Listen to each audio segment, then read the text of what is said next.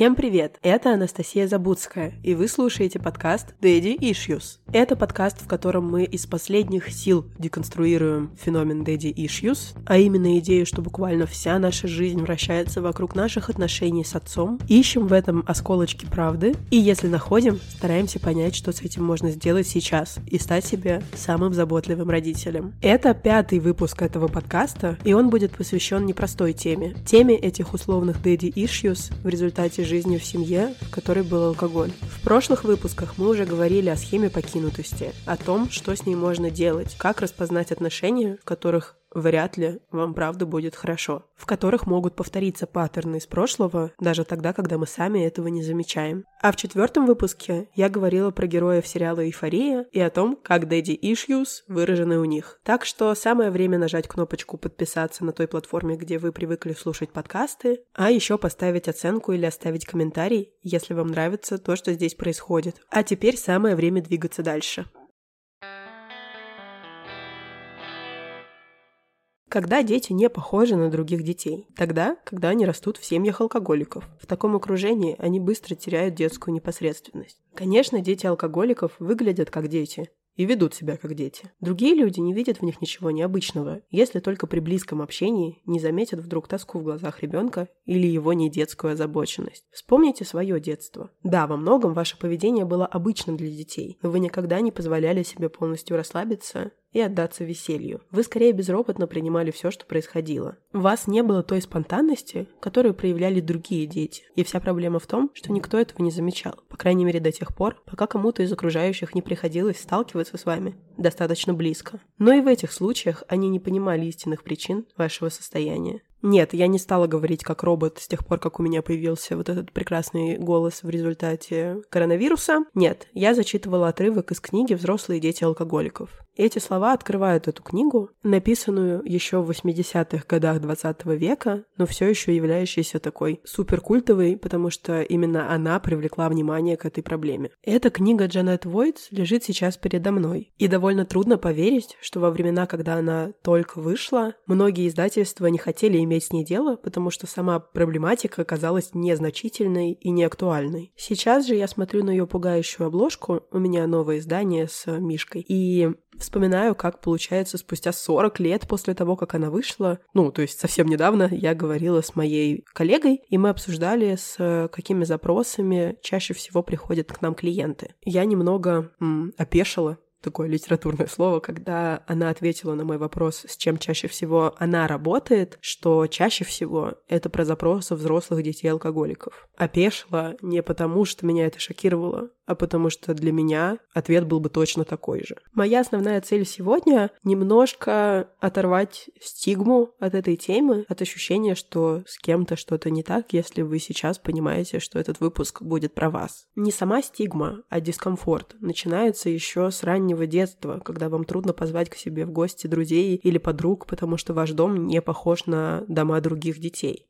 Тогда ребенок может даже не понимать, с чем связаны эти отличия, потому что он, в общем-то, и не видел другой картины мира, другой модели. Но затем, когда вы растете, вы узнаете, что эта тема связана с какой-то маргинализацией в том, как она обычно подается. И вы ассоциируете себя с этим. И это может быть довольно дискомфортно тоже. Возможно, этот выпуск станет чуть ли не первым пространством, где вы сможете услышать правду о том, как это было, или, по крайней мере, о том, как на это смотрит психология. Поскольку довольно часто это истории, от которых мы стараемся отделиться, отойти и, собственно, ассоциироваться с ними как можно меньше. В общем, мне хочется поговорить на реально сложную тему, на, насколько это возможно, простом языке. Если же ваш собственный опыт не особо включает в себя содержание того, о чем сегодня пойдет речь, я думаю, что тема созависимых отношений и тема, в принципе, семейных отношений все еще может быть для вас актуальной. Поэтому наверняка здесь что-то будет тоже полезное для вас. Давайте начнем с небольшого словарика. Открываем тетрадочки, на самом деле просто открываем часть мозга, в которой можно положить новую информацию. Дадим пару определений ключевым словечкам, которые сегодня будут встречаться. Пункт первый. Взрослые дети алкоголиков. Это словосочетание говорит само за себя, но мне важно подчеркнуть, что это не только люди, которые, собственно, стараются излечиться от последствий детства и взросления в семьях, где был алкоголь, но и целое сообщество, состоящее из этих людей. Само название, собственно, ассоциирует с авторкой книги, которую я уже упоминала, Дженнет Войтс. И важно, что помимо теоретического труда, который лег в основу этой книги, еще и она создала программы, направленные на это самое излечение и выздоровление, которые существуют по сей день и показывают эффективность. Тут сразу подчеркну, что никто не отменял индивидуальную личную терапию, которая также эффективна сама по себе или вместе с прохождением программы ВДА, это аббревиатура «Взрослые дети алкоголиков». Мне кажется важным и очень интересным, что такая форма групповой работы очень распространена во всем мире, и это, правда, какое-то важное отличие этого сообщества. Пунктик номер два. Это такое понятие, как дисфункциональные семьи. Дисфункциональная семья. Сразу скажу, что это не только про алкоголь, но и про любые другие внешние, внутренние обстоятельства. В целом это семьи, в которых не очень принято проговаривать вслух проблемы, в которых подавляется прямое проявление своих собственных эмоций, своих собственных чувств, где распространены такие двойные послания, когда говорится одно, но на уровне поведения происходит что-то абсолютно другое. Те самые семьи, в которых не принято выносить ссоры из избы, так сказать, да. Сейчас загуглив, я нашла такую формулировку, что такое важное правило дисфункциональной семьи звучит как «не говори, не чувствуй, не доверяй». В общем-то, мне это кажется справедливым. Ну, в смысле, не сами вот эти послания, а справедливым кажется такое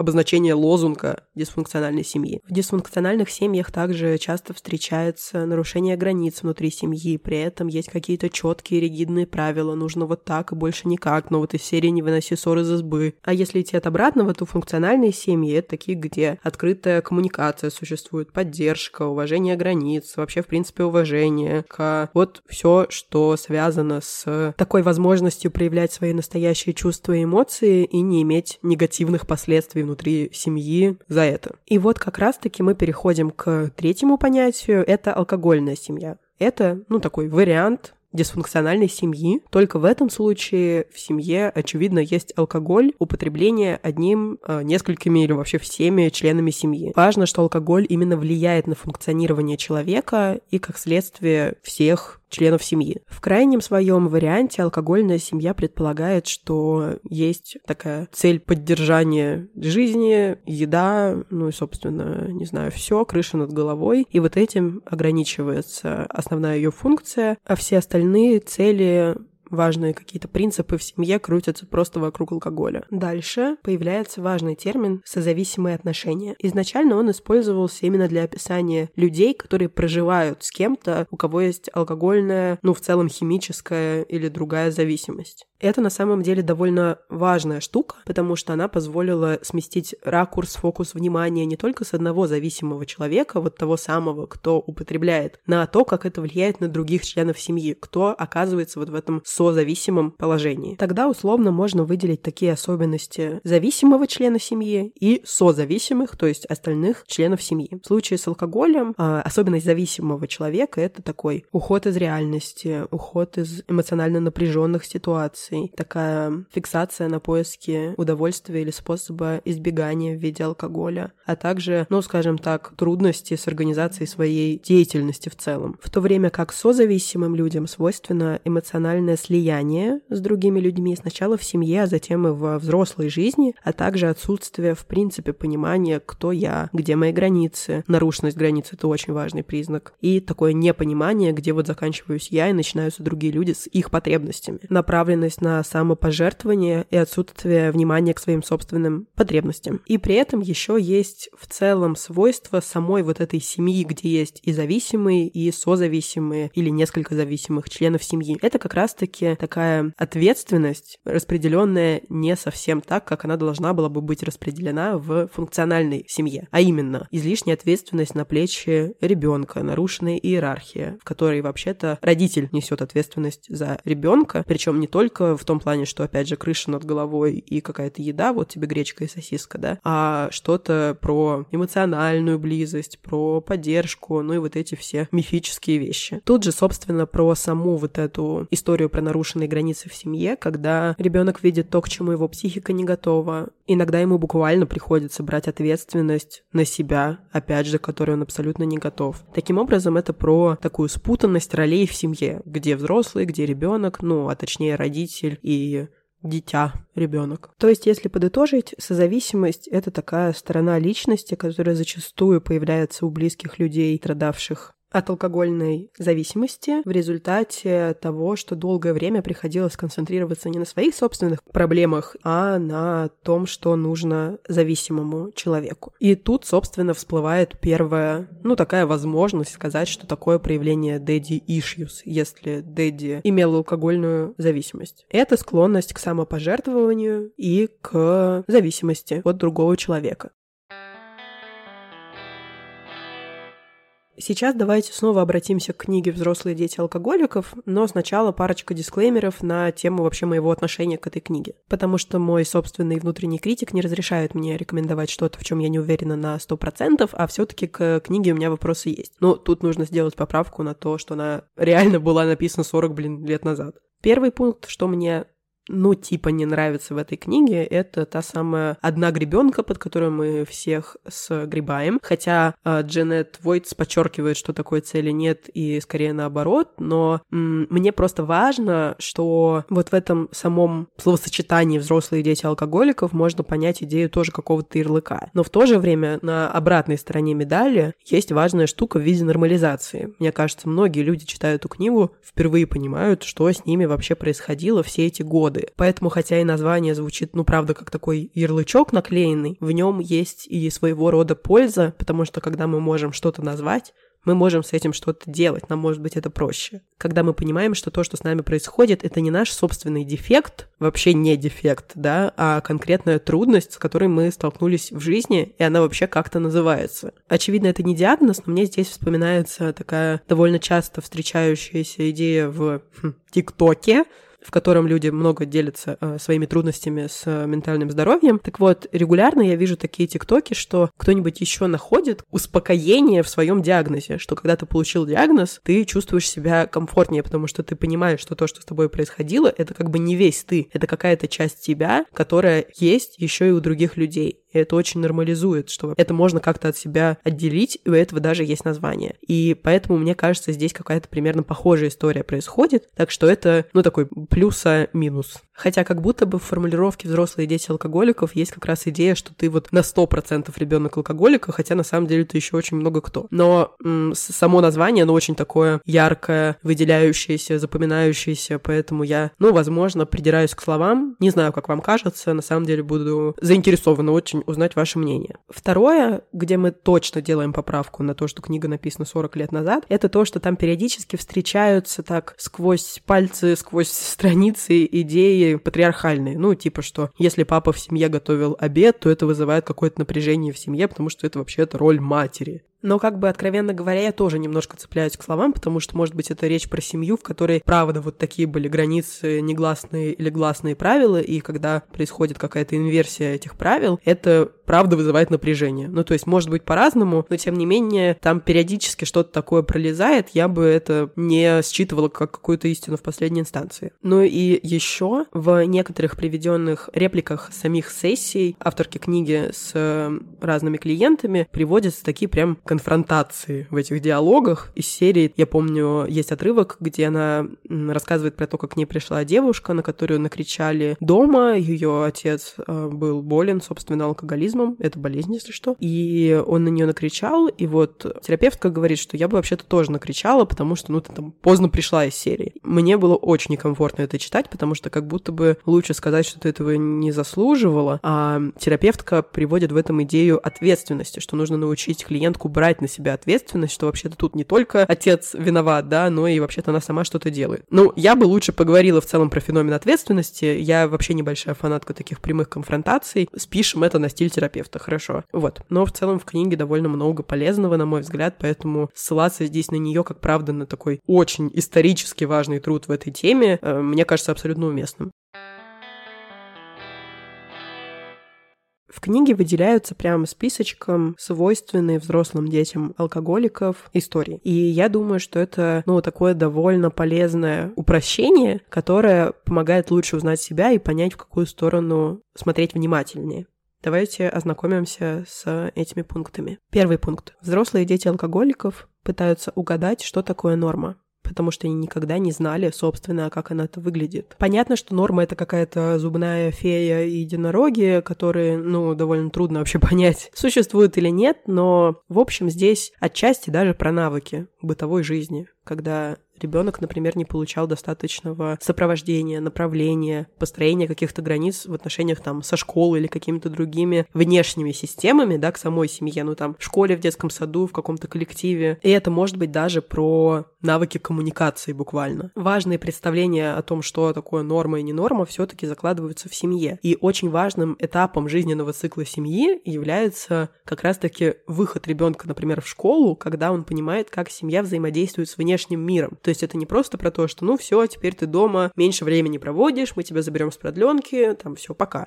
Нет, это еще и про то, как в целом эти отношения выстраиваются, как семья дает тебе поддержку в трудностях, связанных с этим внешним миром, как тебя готовят к выходу в этот мир, помогают ли тебе даже делать уроки, ну, то есть, правда, про какие-то буквально бытовые вещи. Следующий пункт заключается в том, что взрослым детям алкоголиков может быть трудно с доведением дел до конца, с прокрастинацией. Это связано с двумя вещами. Во-первых, дети алкоголиков часто не видят, как эти самые взрослые доводят дела до конца, которые могут пропускать работу, при этом их будут э, прикрывать их партнеры по телефону перед начальством, например. А с другой стороны, это про то, что алкогольным семьям свойственно кормить детей завтраками. Не в прямом смысле, а в том, что довольно часто ребенок получает такие послания, что окей, окей, я забыл, но сделаем это в следующий раз. В этот раз там что-то пошло не по плану, я не могу, давай потом. Не сейчас, давай позже. Ой, я хотела с тобой сходить в кино, но сегодня что-то я не могу, ой, давай в следующий раз. И тут как будто бы получается, что важнее само вот это обещание, чем непосредственно его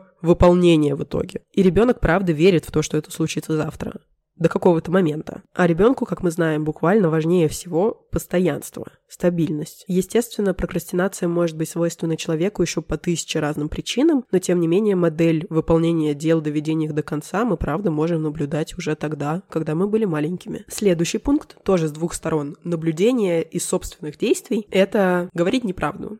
Например, мы опять же видим, как наши взрослые прикрывают друг друга, сливаются с чего-то, ну, скрывают свою зависимость. Мы видим, как это делается, и нам кажется это опять же нормой. С другой стороны, ребенок в алкогольной семье может сам иметь такую склонность к вранью, потому что когда происходит преувеличивание, ты получаешь чуть больше вероятности, что тебя вообще послушают, вообще уделят внимание. И иногда люди, выросшие в дисфункциональных алкогольных семьях, даже говорят о том, что они врут там, где, ну, прям совсем это делать не обязательно, что это какая-то их абсолютно автоматическая реакция. И вот мы понимаем, откуда там растут корни. Еще один важный момент — это трудности со спонтанностью, вот этой детской свободой и самовыражением. Иногда взрослые дети алкоголиков бывают очень серьезными, как мы уже знаем, из-за того, что приходилось брать на себя взрослую ответственность. Самим себе готовить, например, прикрывать свою семью, скрывать какие-то трудности, которые есть дома. Это не особо оставляет пространство для того, чтобы просто быть тупо ребенком. И как раз то, с чего я начинала, про то, что трудно бывает даже пригласить к себе домой кого-то. Это ведь на самом деле про лишение нас детских радостей. И вот эту спонтанность, к счастью, ну как и все остальное, можно в себе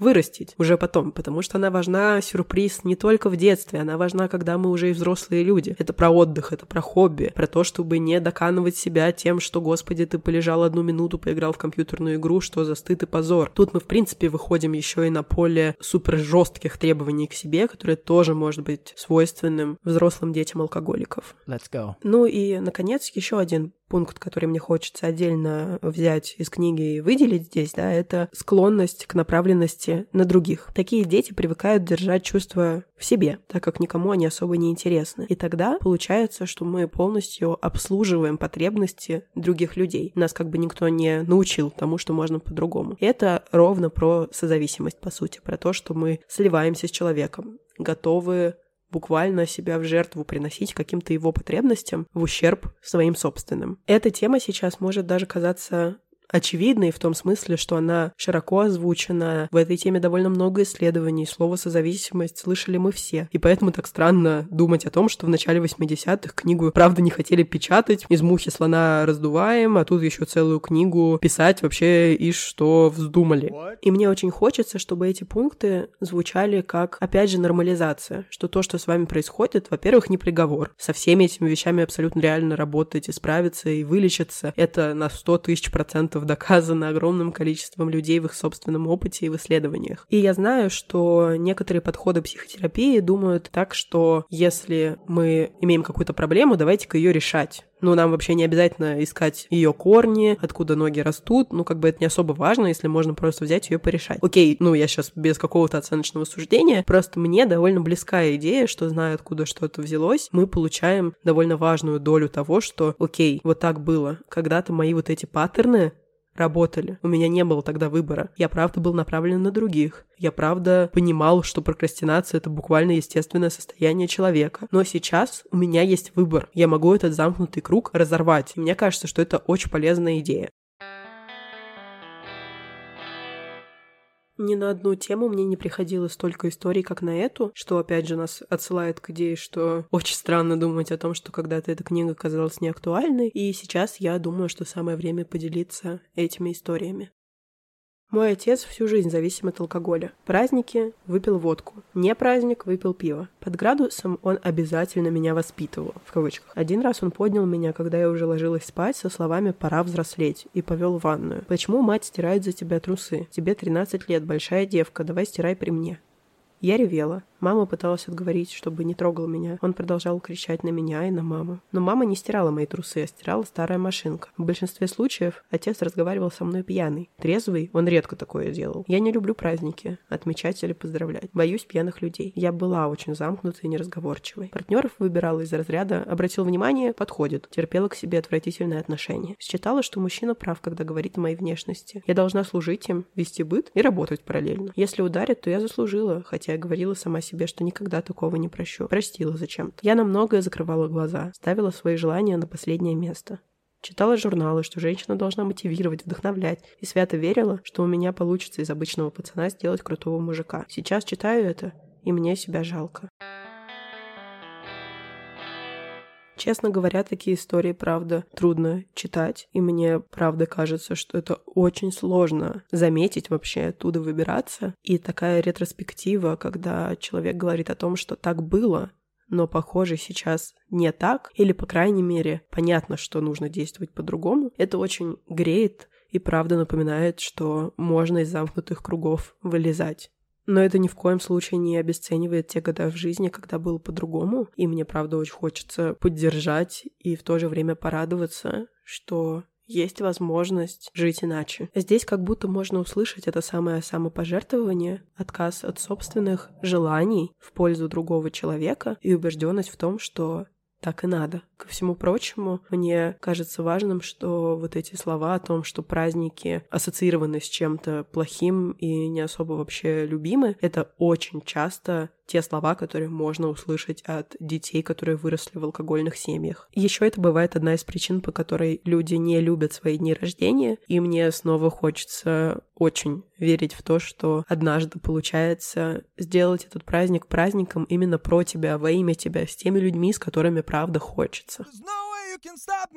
Интересно, что в системной семейной терапии даже выделяют варианты, кем может быть ребенок в алкогольной семье. Как всегда, одна гребенка, все такое но я уже высказала свое отношение к этому, поэтому просто поделюсь ими. Возможно, в чем-то вы узнаете себя. Итак, первый вариант — это такой потерянный ребенок, который как будто бы не нужен сам по себе, у него заниженная самооценка. Кстати, почитайте у меня в Инстаграме посты про самооценку. Но это правда про то, что я, в общем-то, раньше уже озвучивала, про предоставленность самому себе и зачастую недоступность детских удовольствий и поддержки. Второй вариант для кого-то, возможно, немного контринтуитивный, это так называемый клоун. Человек, которому свойственно ребенок, точнее, такая гиперактивность, он дурачится, как будто бы иногда не соответствуя ситуации, когда что-то плохое, грустное происходит, а он берет на себя роль того, кто отрицает и отвлекает от проблем. То есть, по сути, здесь ребенок ту самую взрослую ответственность берет, только выражает ее через просто отвлечение на себя внимания и переключение семейной ситуации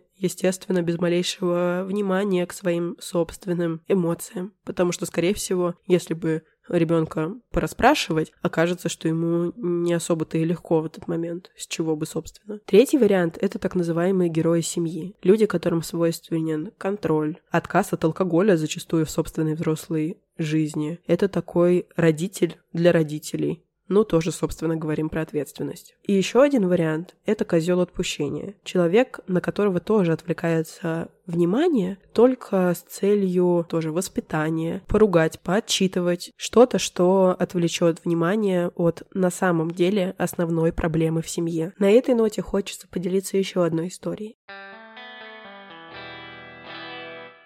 Мой отец страдает алкоголизмом по сей день. Началось это еще с времен, когда я была в начальных классах. Но тогда меня это еще не беспокоило, потому что не видела плохих последствий. Со временем это состояние стало ухудшаться, и он начал показывать свою агрессию. Тогда это и стало приносить проблемы. Больше всего на меня повлияла цикличность его алкоголизма. Сначала он пьет как не в себя, через полгода все в семье нормализуется, и вроде бы становится хорошо.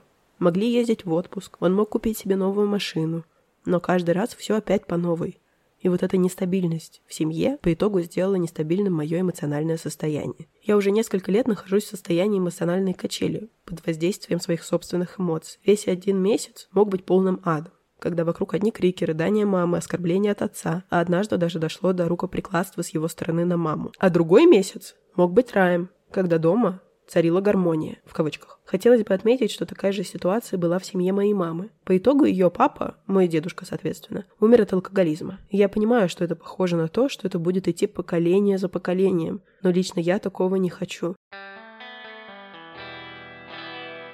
Спасибо большое за отклик, а еще за внимание к важным паттернам, которые происходят в семье из поколения в поколение. Конечно, это может вызывать много тревоги за свое собственное будущее и за будущее своих реальных или потенциальных отношений. Это очень понятная и закономерная эмоция. И в каком-то смысле то, что с вами происходит, абсолютно нормально. Это абсолютно естественное последствие жизни в такой алкогольной семье. Нужно, правда, очень много силы, чтобы с этим справиться, и тот факт, что вы делитесь со мной этими историями, кажется уже очень важным шагом. Шагом к тому, чтобы, рефлексируя, отдаляться от этих историй и делать свой собственный выбор, чтобы разрывать семейные циклы. Кстати, в зарубежной такой сфере ментального здоровья, в Инстаграме, ТикТоке, в социальных сетях, в целом я сейчас чаще вижу такую формулировку, как разорвать циклы, cycle breaker. И могу предположить немножко, вангую, да, как говорится, что это тема, которая скоро будет на слуху, да, как личные границы, созависимость, что вот именно про разрывание циклов мы будем встречать больше и больше. Помяните мое слово. В этой истории отражена очень важная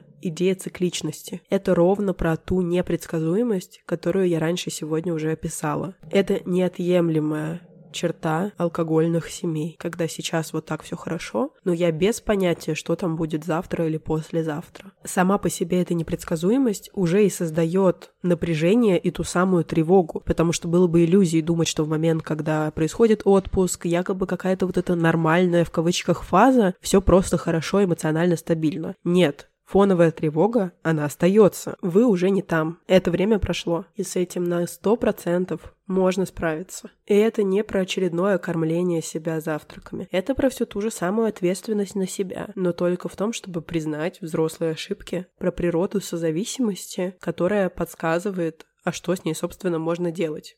И давайте перейдем к этой части.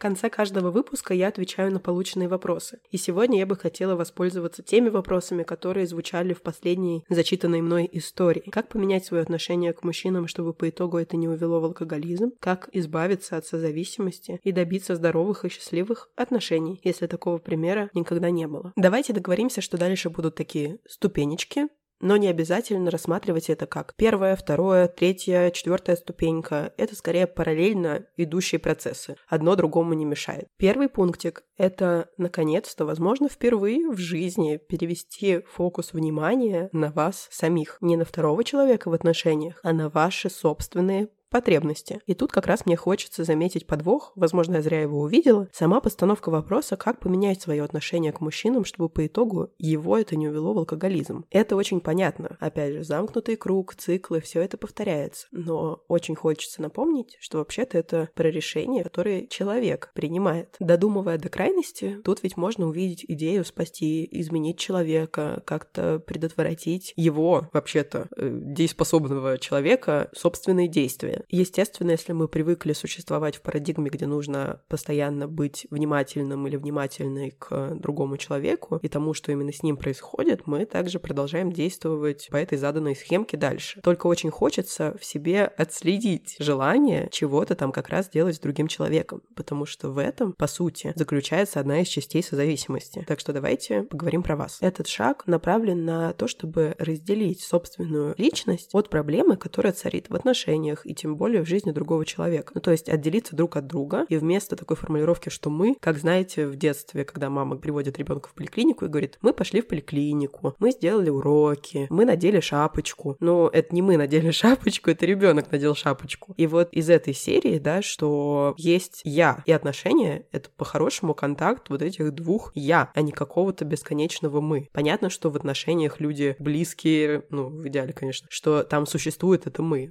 Но про «я» тоже важно не забывать. Это тоже в первую очередь про созависимость. Как это сделать? Во-первых, чаще задаваться вопросами. Например, такими. Чего я вообще хочу? Сейчас конкретно, вообще по жизни.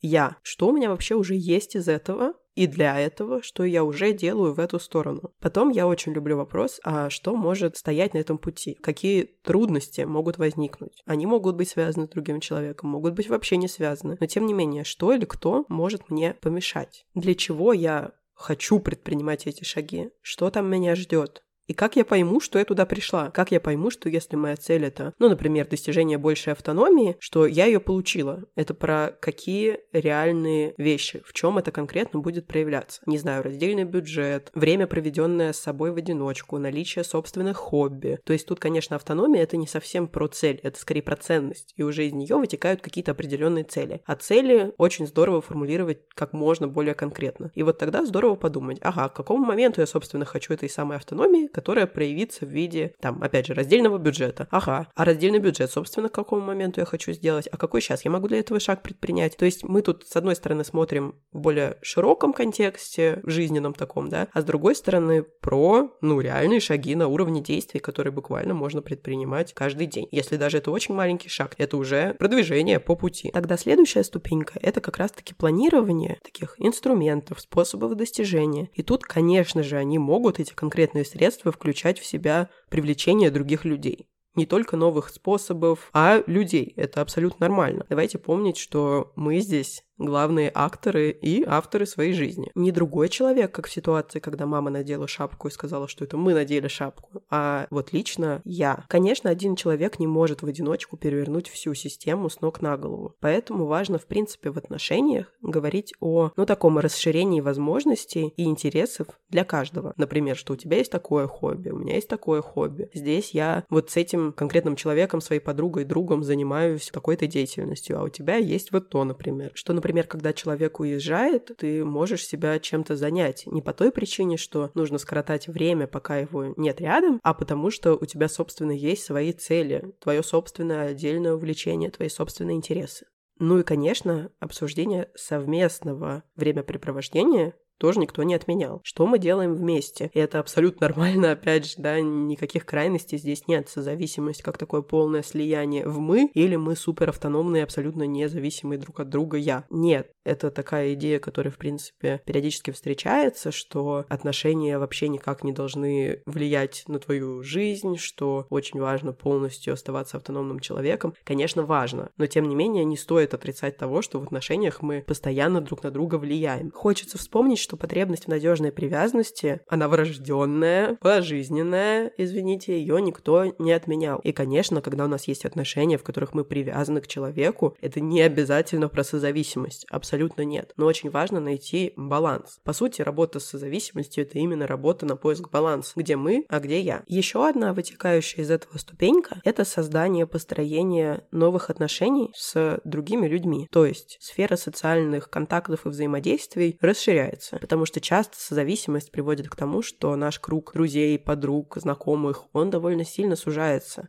Что логично, ведь вся наша жизнь вертится вокруг наших отношений или просто конкретного человека. Причем давайте обратим внимание, что здесь мы не пытаемся заниматься избеганием проблемы, найти что-то, кого-то, на кого отвлекаться, избежать неприятных чувств, тревоги, страха, что человека нет рядом, и мало ли вдруг мы сейчас расстанемся, это конец света. Нет, это должно быть именно движение к, не от, а к, к реально подходящим, близким нам людям, реально к тем интересам, которые для нас естественны, оправданы, стороны. Не про то, чтобы уйти с головой в работу и вообще не иметь там каких-то других сфер жизни. Нет, идея в том, чтобы просто расширять наличие тех сфер, которые для нас органичны и которые мы выбираем сами для себя. Потому что когда-то возможности выбора у нас не было, а сейчас она есть. И научиться ее использовать — это, по сути, и задача большинства из этих ступенек, которые я уже озвучила. Конечно, все это имеет смысл делать и до начала отношений, но это не значит, что если сейчас они у вас есть, и вы узнаете у себя признаки созависимости, то стоит их срочно прекратить. Конечно, нет. Просто важно, что еще не поздно начать это делать, если отношений нет. И никогда не поздно, если они уже есть. Если они уже есть, тут здорово подключать навыки открытой коммуникации, наши любимые я-сообщения, вот эти все истории про то, чтобы говорить о своих потребностях, про то, чтобы проговаривать и обсуждать. Потому что, правда, часто бывает так, что все это остается недосказанным, и мы снова занимаемся бесконечными двойными посланиями из серии «Я тебе обещаю, что завтра мы пойдем в кино», но как бы ты уже понял, что никуда мы не пойдем. Или тем, что в одном состоянии отец поучает, обвиняет, а в другом состоянии все замечательно, чуть ли не сказка, а не жизнь. Нет, здорово, когда есть понимание, та самая стабильность, а она, к сожалению, с трудом достижима без открытой коммуникации. Еще одна причина, по которой здорово делать это на берегу, что, войдя в отношения, вы уже представляете, что такое открытая коммуникация, и, ну, так скажем, не допускаете ситуации, где уже начинают развиваться и, главное, закрепляться циклы вот этих недосказанностей. Но, опять же, абсолютно точно никогда не поздно. И еще одна штука, то, что я сказала пораньше, что давайте-ка не будем рассуждать о том, как бы нам не допустить зависимости у нашего партнера и сдвинем внимание на себя. Ну, я не отказываюсь от этих слов, которые прозвучали пять минут назад. Просто поняла, что я не проговорила, что вообще-то такое бывает. Ну, то есть на самом деле, если у нас есть уже черты созависимости, вполне может такое быть, что когда у вас есть опыт жизни в семье, в близких отношениях с человеком с зависимостью, то при построении новых отношений у партнера тоже может формироваться зависимость. И такой страх очень понятен. И так на самом деле бывает. Просто здорово задаваться вопросом не «как мне не допустить его зависимости», а как мне со своими эмоциями войти в контакт, со своими желаниями, как я уже говорила, задаваться вопросами из серии «А что я, собственно-то, хочу? А что я, собственно, сейчас чувствую? А какие шаги я уже сделал или сделала, чтобы приблизиться к желаемому?» То есть смотрим правде в глаза, не делаем вид, что такая ситуация невозможна, но помним про то, что начинать все-таки нужно с себя.